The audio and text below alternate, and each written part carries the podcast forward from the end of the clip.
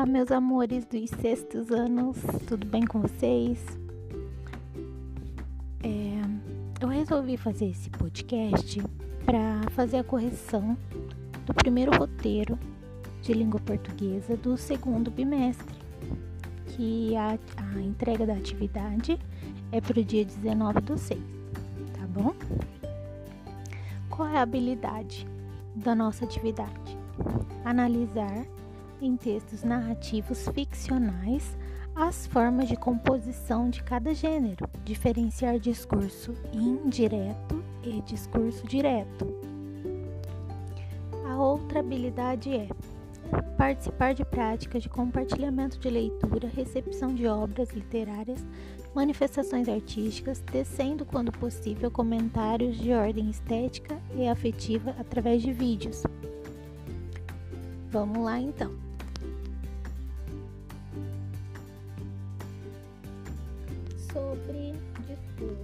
Direto e discurso indireto. No discurso direto, as pessoas conversam entre si. Tem parágrafo, travessão para mostrar a fala das personagens. Já no discurso indireto, é o narrador que conta a história, sem introduzir a fala das personagens, né? Então, discurso direto tem travessão, tem parágrafo, né? Para mostrar a fala das personagens. Exemplo: Maria disse, dois pontos, noutra linha, parágrafo, travessão. Eu não gosto de laranjas. Discurso direto. Agora, discurso indireto, narrador contando. Maria falou que não gostava de laranjas, ou Maria disse que não gosta de laranjas. Entenderam a diferença? Então vamos lá.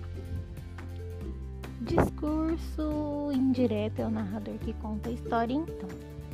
Primeira pessoa, aquelas que falam. Pode ser. Qual é a primeira pessoa do discurso? Eu ou nós? Eu singular, nós plural.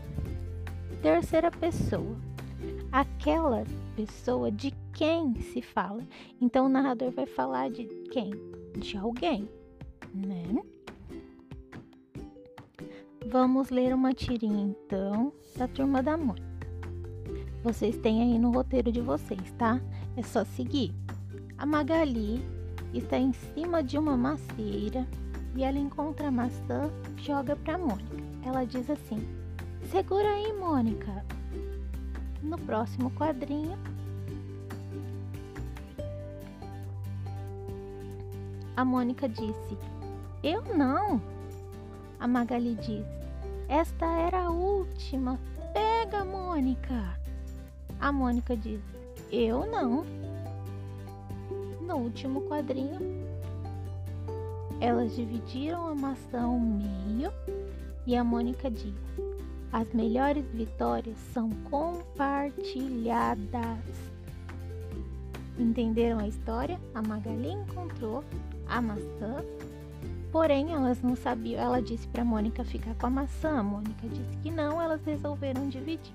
Essa é uma história em quadrinho. Vamos lá então. As histórias em quadrinhos, elas fazem parte do discurso direto. Por quê?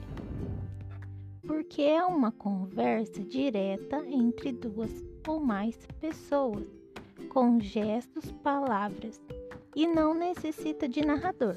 Então, nas histórias em quadrinhos, nós não temos lá parágrafo e travessão Porém, nós sabemos que é um discurso direto porque é uma conversa direta entre duas ou mais pessoas. É por balãozinho? É por balãozinho, mas é uma conversa direta. Uma fala, outra responde, ok? Agora temos uma atividade aqui.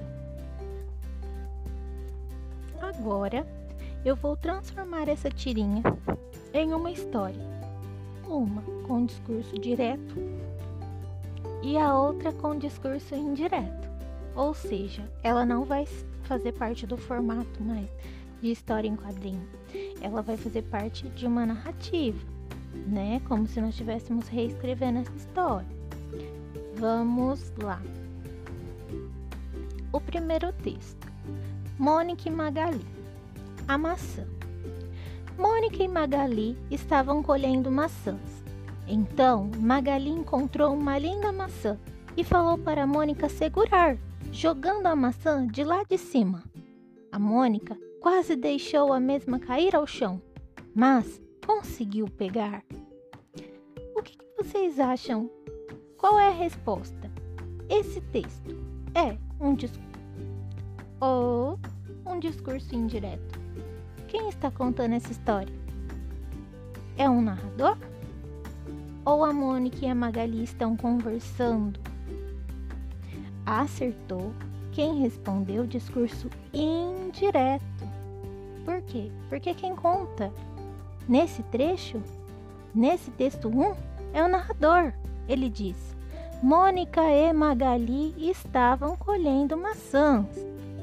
Então Magali encontrou uma linda maçã e falou para Mônica segurar. Não tem aqui dois pontos, parágrafo travessão, ok? Então a resposta do texto 1 é discurso indireto. Vamos agora para o texto 2. Mônica e Magali, é o mesmo texto, tá? A maçã. Mônica e Magali estavam colhendo maçã. Então Magali encontrou uma linda maçã e disse dois pontos. Na outra linha, a Mônica vai dizer. Desculpa, Magali que disse, né? eu, me, eu me equivoquei. Então Magali encontrou uma linda maçã e disse: Mônica, olha que maçã linda encontrei! Jogando a maçã, falou: Segura aí, não deixa cair, hein? Mônica, então, quase amarelinha de susto, respondeu: Opa, essa foi por mais consegui segurar. Eu fiz uma modificaçãozinha no texto, mas dá para identificar que neste texto nós temos travessão, tem a fala das personagens, por isso o discurso é de direto, tá bom? Agora nós vamos para a questão 3. E na questão 3 nós temos várias frases. Então, ao ler essas frases, nós devemos identificar se elas fazem parte do discurso direto ou indireto. Vamos lá? Então, questão 3. Identifique quais frases são discurso direto e quais são discurso indireto. A. Começa assim: Menino, você lavou bem essas mãos?